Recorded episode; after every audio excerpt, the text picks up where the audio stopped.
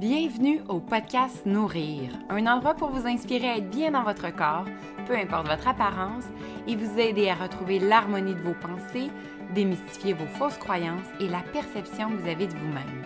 Mon nom est Vanessa Labelle, je suis coach en nutrition et ma mission est de vous accompagner dans votre cheminement en vous partageant ma passion pour l'alimentation et le bien-être et en vous supportant dans la recherche d'une harmonie et d'un équilibre. Je vous partagerai du contenu sur l'alimentation et votre relation avec celle-ci afin d'avoir un esprit plus équilibré et retrouver un réel amour de soi, pas à pas, avec bienveillance et confiance, et vous reconnecter à qui vous êtes. Laissez-vous guider par des parcours inspirants qui vous apporteront des réflexions pour comprendre votre propre histoire et enfin vous aimer radicalement. Merci d'être présent et bonne écoute!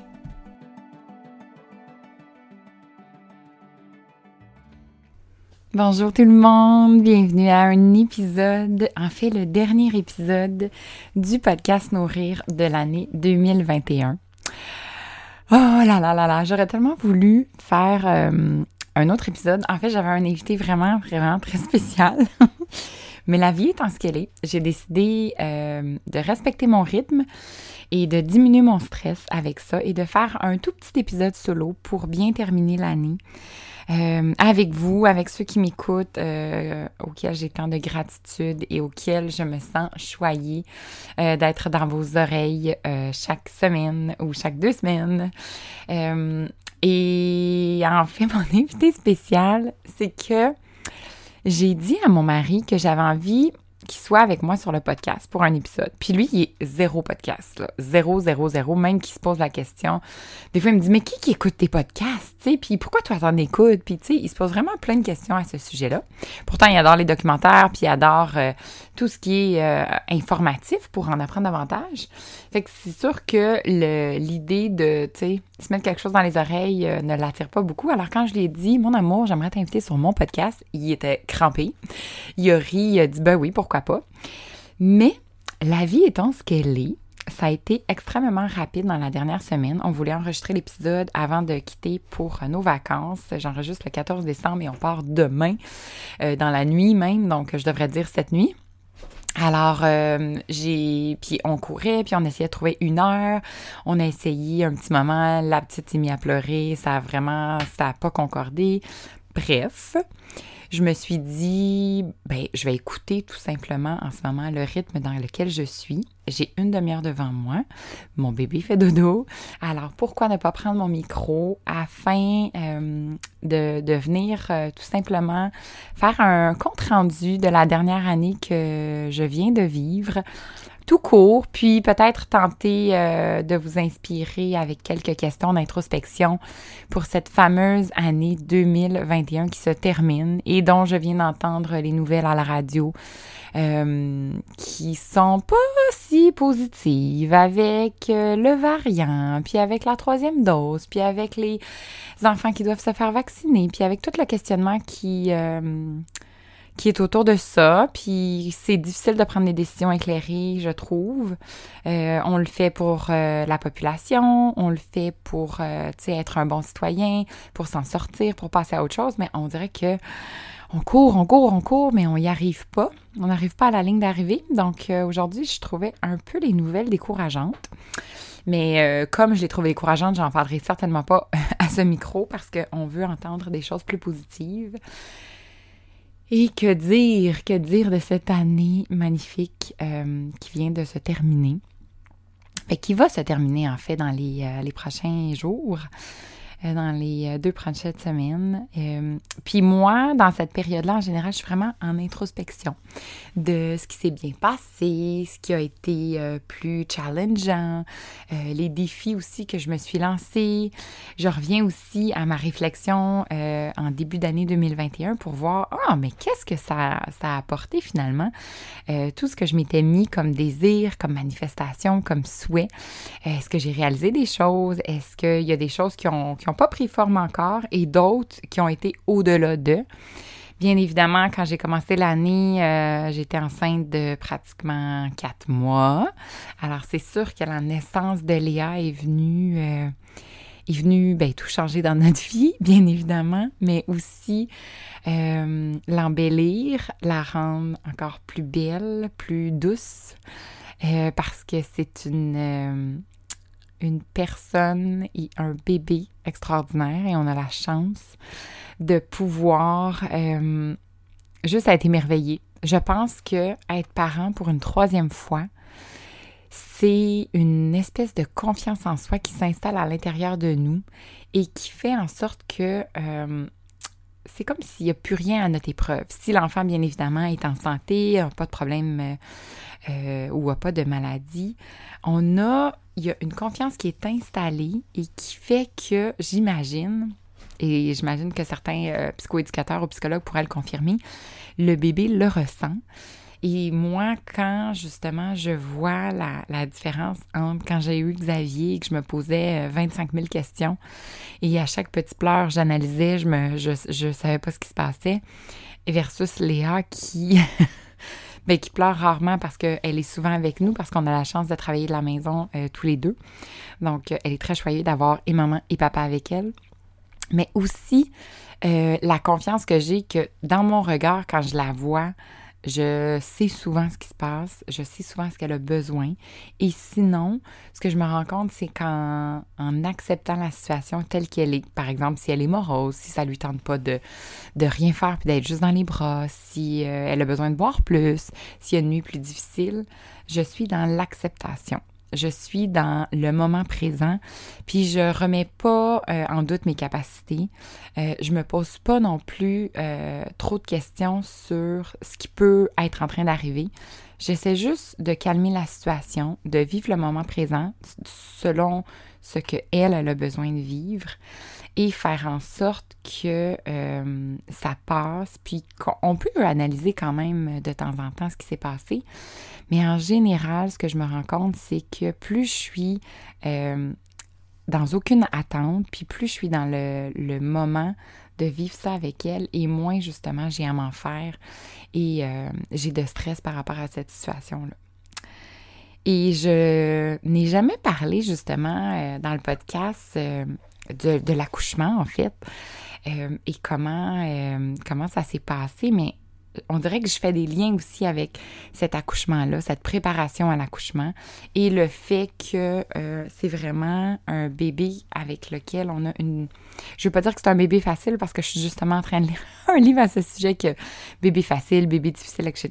Là, on devrait peut-être pas nécessairement mettre des termes là-dessus, mais que mon bébé à moi, j'ai une facilité à la comprendre et à être avec elle et l'accouchement euh, encore là, j'étais euh, accompagnée d'une personne magique. Je veux dire magique parce qu'elle était extraordinaire, une accompagnante de naissance vraiment merveilleuse et magnifique. Et ce qu'on s'est dit, c'est comme c'était notre troisième, euh, on n'avait pas nécessairement besoin de beaucoup de cours prénataux. On savait un peu où on s'enlignait.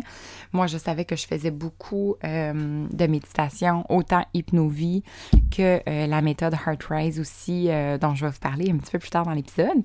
Mais j'avais quand même envie de discuter de la naissance que je voulais avoir avec elle, de mon accouchement, du rôle de mon chum, etc., etc. Donc, on a eu quand même deux rencontres où on a discuté tout ça.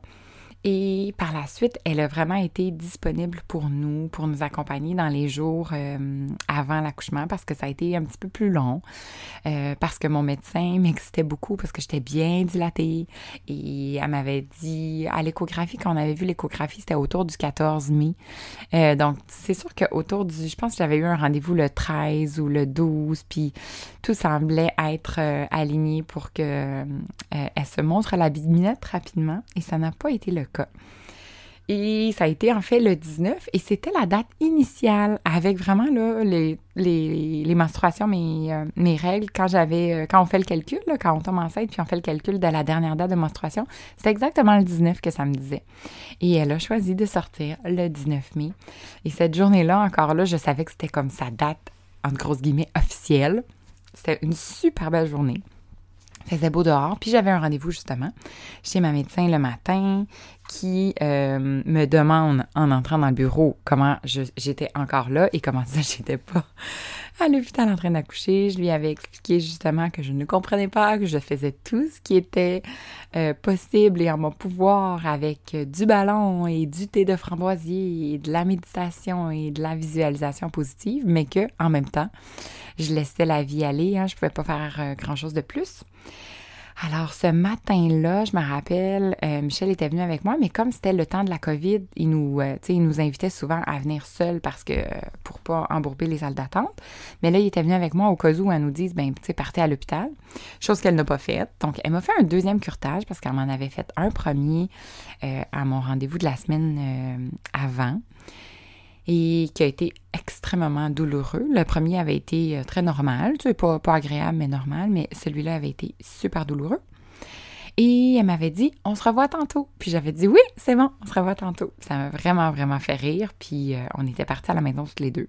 Puis on était comme rentrés dans ce, dans ce mood-là. Donc, tu sais, mon chum me dit, ah, c'est quoi ton dernier repas que tu veux faire, euh, que tu veux prendre avant d'accoucher? fait qu'on avait été chercher euh, des super grosses salades. J'avais besoin d'énergie. Je me suis dit, oui, oui, j'ai besoin de force, j'ai besoin de protéines. Fait qu'on a été chercher des grosses salades repas. je me rappelle, j'étais dehors. Je prenais un peu de soleil sur l'heure du midi. Après, j'étais en train de ranger la maison. Puis vraiment, la maison était spick and span. Je, m'en allais à l'hôpital. Et j'ai commencé à avoir des contractions. Fait que je me suis dit, ah, ah, ah, tiens, tiens, tiens, est-ce que c'est un signe? J'ai été prendre un bain. Les contractions ont continué. Fait que c'est sûr que je commençais à avoir euh, la, lumière au bout du tunnel. Et euh, je dirais que vers 3 heures, j'ai appelé mon accompagnante puis j'ai dit ben écoute, je suis je suis pas du tout régulière dans les contractions. J'étais aux 6 minutes, aux 7 minutes, aux 3 minutes. Fait que ça faisait vraiment des vagues. Et euh, elle m'a dit ben je vais m'en venir parce que ça pourrait vraiment être ça. Puis un troisième, ça peut aller très très rapidement. Donc je m'en viens parce qu'elle habitait un petit peu loin. Et ben tu sais peut-être aviser les parents, aller chercher les enfants pour que euh, mes parents puissent venir les chercher. Fait que Michel est allé chercher les enfants à la garderie. Mes parents sont arrivés. Là, je commençais à être vraiment dans la douleur. Fait que les contractions, je pouvais respirer encore dedans. Je pouvais quand même me concentrer, mais euh, ils commençaient à être de plus en plus douloureuses. Fait que les enfants sont partis. J'ai pu leur donner des câlins avant qu'ils partent. Ils savaient que maman s'en allait à l'hôpital. On a appelé l'hôpital parce que j'étais rendue aux 4 minutes. Et ils nous ont dit, ben, venez vous on prépare la salle d'accouchement, puis euh, tu, euh, il sera possible donc d'avoir l'accompagnante avec toi, donc ce qui était, mon Dieu, un cadeau du ciel parce que je le souhaitais tellement et j'ai tellement visualisé ce moment-là et manifesté qu'elle soit présente avec moi. Parce que je trouve, euh, bien évidemment, on avait préparé ça, mais je trouvais ça important. On aurait pu le faire par Zoom, comme plusieurs mamans l'ont fait euh, lors de la COVID, mais j'ai eu cette chance-là et j'ai euh, remercié le ciel justement qu'elle soit là. Parce qu'elle a amené, même si l'accouchement c'est super bien déroulé. Euh, puis oui, j'aurais pu le faire tout seul, bien évidemment, mais elle a amené une... Elle m'a donné la confiance dont j'avais besoin. Elle m'a, elle m'a donné cette douceur-là aussi que j'avais besoin tout au long euh, de, la préparation. Puis c'est, c'est exactement ça, je pense, leur rôle. En plus de, tu sais, 10 autres mille tâches connexes par rapport à ça. Mais je trouve que le rôle d'une accompagnante, c'est vraiment j'ai en tête le, regard de confiance. Je vois encore ses yeux qui me regardent puis qui, qui me dit Je le sais que tu capable, même si nous, on est au bord de l'agonie, on veut mourir, puis on sent qu'on n'a plus de force, puis on sera jamais capable de sortir notre bébé. Et c'est exactement ce qui est arrivé. Donc, on est arrivé euh, finalement à l'hôpital, il était 5 euh, heures. Il me semble que j'ai le billet de stationnement, c'est comme 4h59. Euh, encore là, j'ai pu marcher parce que mes deux autres, j'ai accouché euh, les trois euh, enfants au même hôpital, puis je me souvenais toujours du long corridor. Puis là, ce long corridor-là, j'étais capable de le faire à la marche, ça a bien été, j'avais pas besoin de chaise roulante. J'ai monté, je pouvais parler entre les contractions, fait que ça allait vraiment bien. Fait que le, 5 à 6, je dirais la première heure, j'étais encore en contrôle, je me recentrais sur ma méditation, mon accompagnante me faisait des points de pression, il y a un petit stagiaire qui est venu, j'ai dit ben oui, tu peux être ici, ça me dérange pas. Et là, à partir de 6 heures, les contractions douloureuses slash la mort ont commencé. Et je peux pas, euh, je peux pas me plaindre parce que ça a duré une heure, une heure douze. Léa est née à 7h12. Et je ne peux pas non plus euh, comment je peux dire, je peux pas exprimer à quel point c'est quand même difficile et je peux pas imaginer euh, celles qui doivent passer par euh, ça pendant 4, 5, 6, 7, 8, 9 heures. Euh, les autres ont été un petit peu plus longs dans mes accouchements, mais encore là, Xavier 9 heures et Anna-Sophia un, gros 5 heures. Et Léa, ben, du moment qu'on est arrivé à l'hôpital, le 6 à 7-12, donc ça, ça, a duré 2 heures et elle était sortie. Euh, j'ai voulu mourir de, de, 6 à 7. Je me suis euh, traitée de tous les noms en me disant je ne serai jamais capable et pourquoi j'accouche naturellement? Je me suis posé des millions de questions. Pour euh, vers, je pense, j'ai perdu la notion du temps pendant ce temps-là, évidemment, mais je dirais là, entre 6h30 et 6h40, euh, on m'a proposé d'aller prendre un bain pour me soulager parce que là, je souffrais vraiment. Et c'est quand je me suis levée que je me suis, du lit que j'ai fait impossible. Impossible que je puisse aller vers la salle de bain pour prendre un bain. Ça fait trop mal. Et quand je me suis rassis dans le lit, c'est terminé. J'ai perdu mes os. Et j'arrêtais pas de dire la tête est là, la tête est là, la tête est là. Alors ils ont couru chercher le médecin. Mon accompagnante était d'un côté, mon chum de l'autre, et ça a pris euh, deux poussées. Et elle était dans mes bras, en parfaite santé, euh, belle comme un cœur, parfaite. Puis c'était c'était déjà ça. C'était déjà l'histoire de notre accouchement qui venait de se vivre en claquant des doigts, même si ça, pour moi, ça, a été une éternité. Mais là, après six mois, donc ce moment-là est passé, je peux vraiment dire euh, à quel point ça s'est passé rapidement et que ça a bien été malgré, malgré tout. Et que j'ai cette chance-là aujourd'hui euh, qu'elle fasse partie, qu'elle complète vraiment notre famille. Puis que ce soit extraordinaire, même si c'est demandant, même si ça demande beaucoup de patience parce qu'on a les deux autres aussi, qu'on veut prendre autant soin d'eux, euh, mais qui prennent évidemment, que, que Léa prend quand même euh, du temps euh, que eux n'ont pas, mais qui comprennent vraiment très bien. J'applaudis leur maturité parce que sont, sont vraiment extraordinaires. Puis oui, on les a préparés à son arrivée, puis on, tu sais, il y avait 3 euh, et 5 ans quand c'est arrivé. Euh, donc, c'est sûr que on ne pouvait pas s'attendre à ce que ce soit aussi beau euh, de voir à quel point à chaque matin ils sont excités d'aller la voir, qu'ils la prennent dans leurs bras, euh, qui sont excités quand ils arrivent de la garderie et de l'école pour la voir, qui prennent vraiment soin d'elle. C'est pas une corvée, ils sont vraiment là pour elle. Puis elle, à chaque fois, ben s'ils sont pas là, elle les cherche partout. Hein? c'est encore, euh, c'est encore flou de, de les voir ainsi. Et on a trouvé un rythme qui, encore là, n'était pas dans la routine parce que la routine, on dirait que dans notre famille, autant moi je sais que je n'aime pas la routine, je le répète tout le temps, mais j'essaie quand même pour mes enfants, pour une certaine stabilité, d'en avoir une, surtout pour l'heure du dodo, euh, certains rituels qu'on veut mettre en place le matin, puis essayer que ça soit vraiment plus doux. Mais avec Léa, c'est comme si ça nous a challengé à repenser, à re-questionner et à faire en sorte que chaque jour est différent, même s'il y a des petits moments qui peuvent se ressembler, mais chaque jour est réellement différent et nous fait sentir euh, privilégié, en fait, de, de, vivre ça, euh, de pouvoir quand même travailler euh, sur nos, nos, entreprises respectives. Moi, j'ai continué quand même, j'ai pu avoir la cohorte, la deuxième cohorte Nourrir en septembre. Donc, on a pu vraiment s'accompagner, mon chum et moi, et lui peut quand même avoir euh, ses contrats. Puis on se fait nos horaires en conséquence euh, en début de semaine, on planifie, puis ça fonctionne vraiment bien. Fait que j'ai cette chance-là. Fait que c'est pour ça qu'aujourd'hui, je me suis dit, bon, on n'a pas pu avoir, euh, être au micro les deux ensemble. Par contre, je voulais terminer l'année en beauté. Je voulais vous inviter, en fait, à faire aussi cette introspection-là et à vous rappeler de ces moments-là qui ont été euh, des beaux moments, des belles victoires, des succès que vous avez eus aussi. C'est important. Moi, bon, donc, je ne m'attendais pas à, raconter mon accouchement, mais évidemment, ça a été le moment euh, de l'année qui, qui, a marqué cette année-là, 2021. Euh, il y a eu la cohorte Nourrir aussi qui était complètement nouvelle pour moi parce que je faisais de l'accompagnement en un à un et ça me tentait d'avoir un groupe.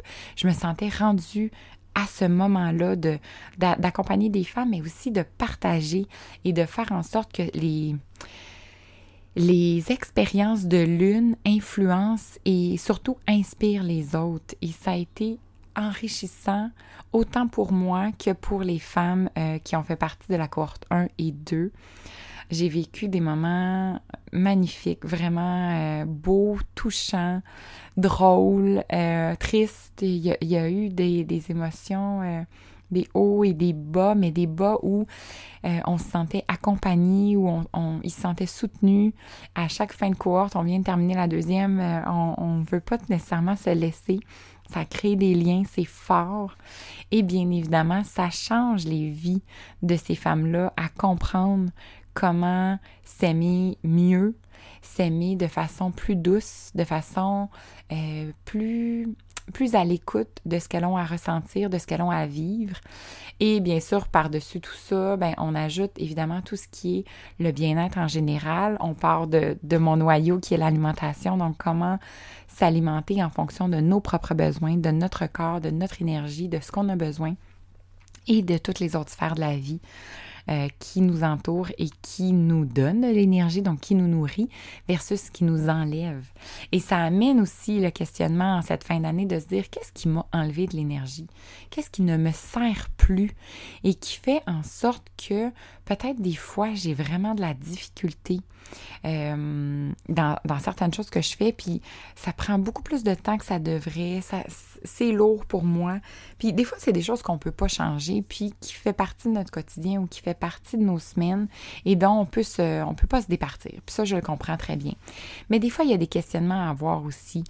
Euh, puis on peut trouver des solutions. C'est vraiment de s'asseoir, de le nommer. La première chose, c'est de l'identifier, de le nommer. Puis après, de se dire, est-ce que j'ai un pouvoir là-dessus? Est-ce que je peux faire des changements? Est-ce que je peux demander de l'aide? Est-ce que je peux demander de l'accompagnement? Est-ce que je peux euh, investir sur certains euh, matériels qui peuvent m'aider, sur des ressources aussi qui peuvent m'accompagner là-dedans? Et c'est de voir est-ce qu'il y a des solutions possibles, d'en parler aux autres aussi, parce que les autres ont souvent des solutions. Et le fait d'en parler peut nous amener à en trouver. C'est la beauté aussi de, de la communauté et de dire, euh, par exemple, si, euh, je sais pas moi, le ménage, prenons un exemple classique, le ménage est une corvée, est-ce que vous pouvez trouver une personne qui peut vous aider? Ça peut être une fois par mois, une fois ou trois semaines, et le reste, ben, ça peut être des tout petits ménages euh, hebdomadaires, mais qui sont beaucoup moins longs et qui prennent justement moins de votre temps pour avoir du temps pour faire ce que vous aimez, ce que vous avez envie, ce qui vous nourrit, ce qui vous amène de la créativité, euh, de, la, passion avec euh, des activités que vous aimez. Et ça, c'est important. Et c'est de revoir un peu, de re-questionner notre quotidien, de re-questionner ce qu'on fait, qu'on aime, qu'on aime moins et comment on peut rendre ça plus doux. Et c'est souvent, en fait, la base aussi de ce podcast-là, de se dire, de rencontrer des gens qui euh, souvent ont une passion ou font ce qu'ils aiment dans la vie et nous le partagent. Euh, et surtout, nous proposent des façons différentes d'être bien avec soi-même et dans son environnement. Donc, tout ce qu'il y a autour de nous aussi qui fait partie du bien-être, bien évidemment.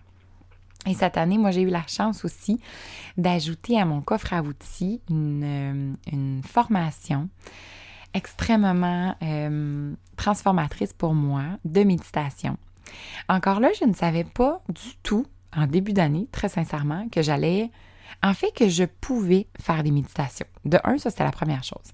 Quand j'ai commencé la cohorte, euh, puis que j'ai fait vraiment le travail euh, de présenter du contenu, je voulais vraiment offrir beaucoup plus euh, aux femmes que du contenu sur les sujets de la cohorte avec en lien avec le corps, l'esprit, le cœur, la vie. Je voulais aller plus loin, puis je voulais offrir des méditations.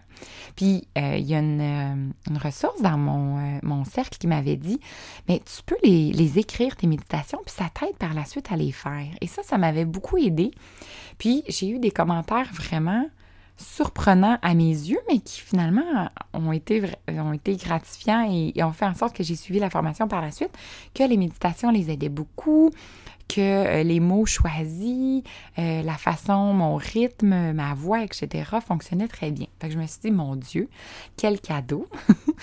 Et ce que j'ai fait, c'est que je me suis dit, mais je veux aller plus loin et je suivais déjà euh, une formation, mais de base, sur la méthode Heart Rise, qui est une méditation ancrée sur le cœur.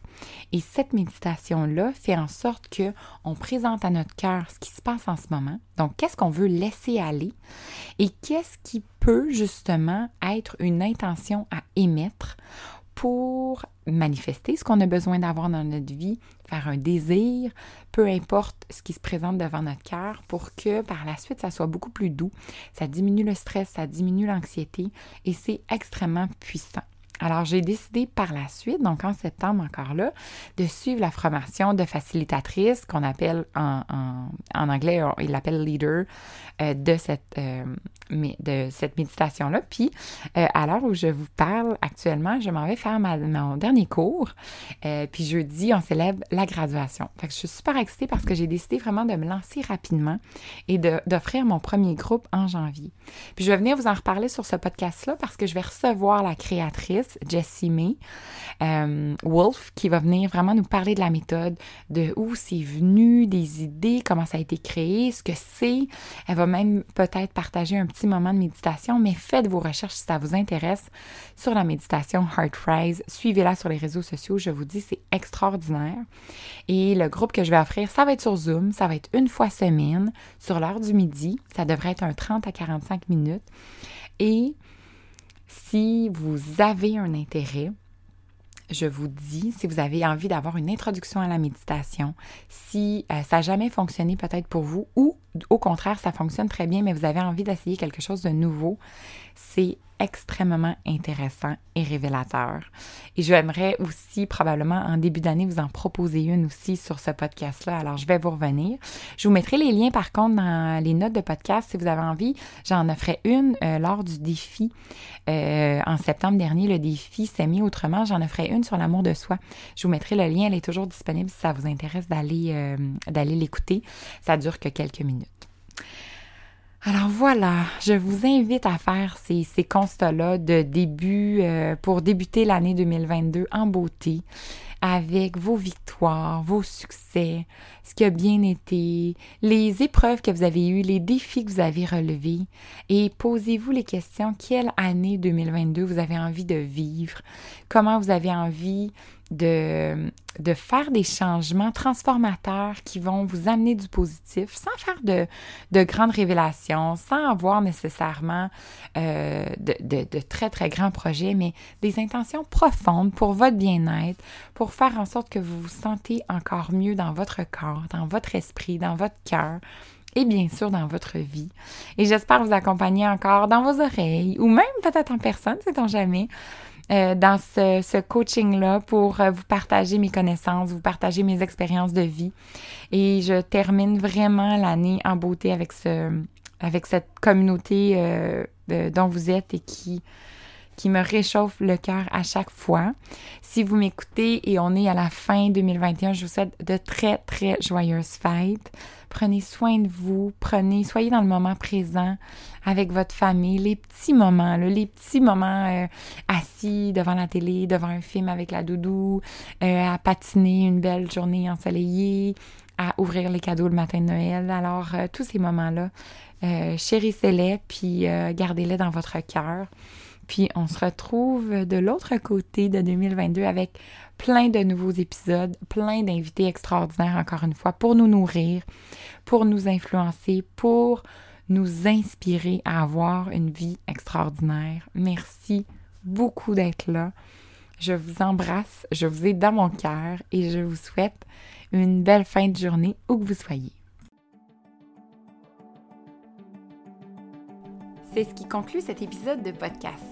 Si vous avez apprécié le contenu et que le cœur vous en dit, n'hésitez pas à aller mettre un commentaire ou des étoiles afin que de plus en plus de gens puissent découvrir le podcast Nourrir. Je vous souhaite de poursuivre votre journée avec beaucoup de douceur et vous remercie de votre écoute. À très bientôt!